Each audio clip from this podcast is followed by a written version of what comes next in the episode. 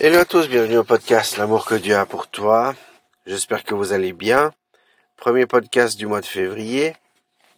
Euh, nous allons voir dans desquestions.org que signifie prier sans cesse. Et avant de comprendre cette question, euh, j'aimerais qu'on fasse une courte prière, si vous le permettez, afin que le Seigneur puisse nous aider à comprendre cela. Seigneur Jésus, je te remercie, Seigneur, pour être qui tu es. Merci pour ce podcast qui grandit jour après jour. Merci, Seigneur, pour tout ce que tu apportes au quotidien, non seulement pour mes auditeurs, mais aussi pour ma famille et moi-même, Seigneur. Je te rends grâce et miséricorde. Ta grâce et ta miséricorde sont pour chacun d'entre nous, même si nous ne sommes pas dignes et nous ne méritons rien. Je te rends gloire, Seigneur, et je te remercie pour tout. Aide-nous à comprendre que signifie prier sans cesse, afin que nous puissions mettre en pratique cela. Dans le nom de Jésus. Amen Amen.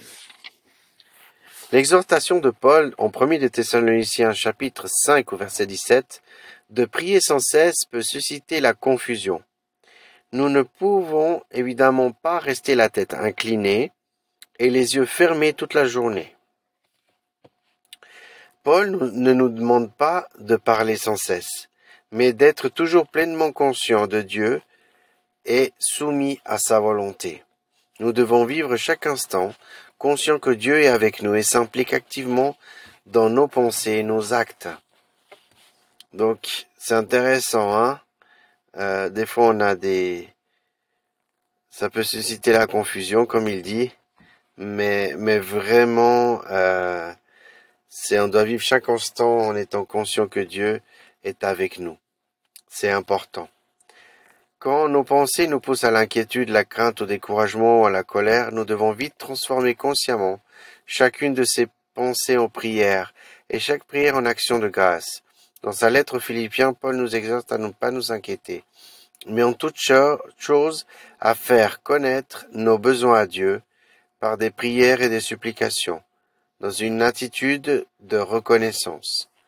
Il a aussi encouragé les croyants de Colosse à persévérer dans la prière, dans une attitude de reconnaissance, Colossiens chapitre 4 verset 2, et exhorté ceux d'Éphèse à, se servir de la prière comme d'une arme pour le combat spirituel. Éphésiens chapitre 6 au verset 18. Tout au long de nos journées, la prière devait être notre première réaction à toute cette situation inquiétante, toute pensée angoissante et toute chose que Dieu nous demande et que nous ne voulons pas faire. Le manque de prière nous rend dépendants de nous-mêmes au lieu de la grâce de Dieu. Prier sans cesse, c'est dépendre du Père et être en communion avec lui à chaque instant.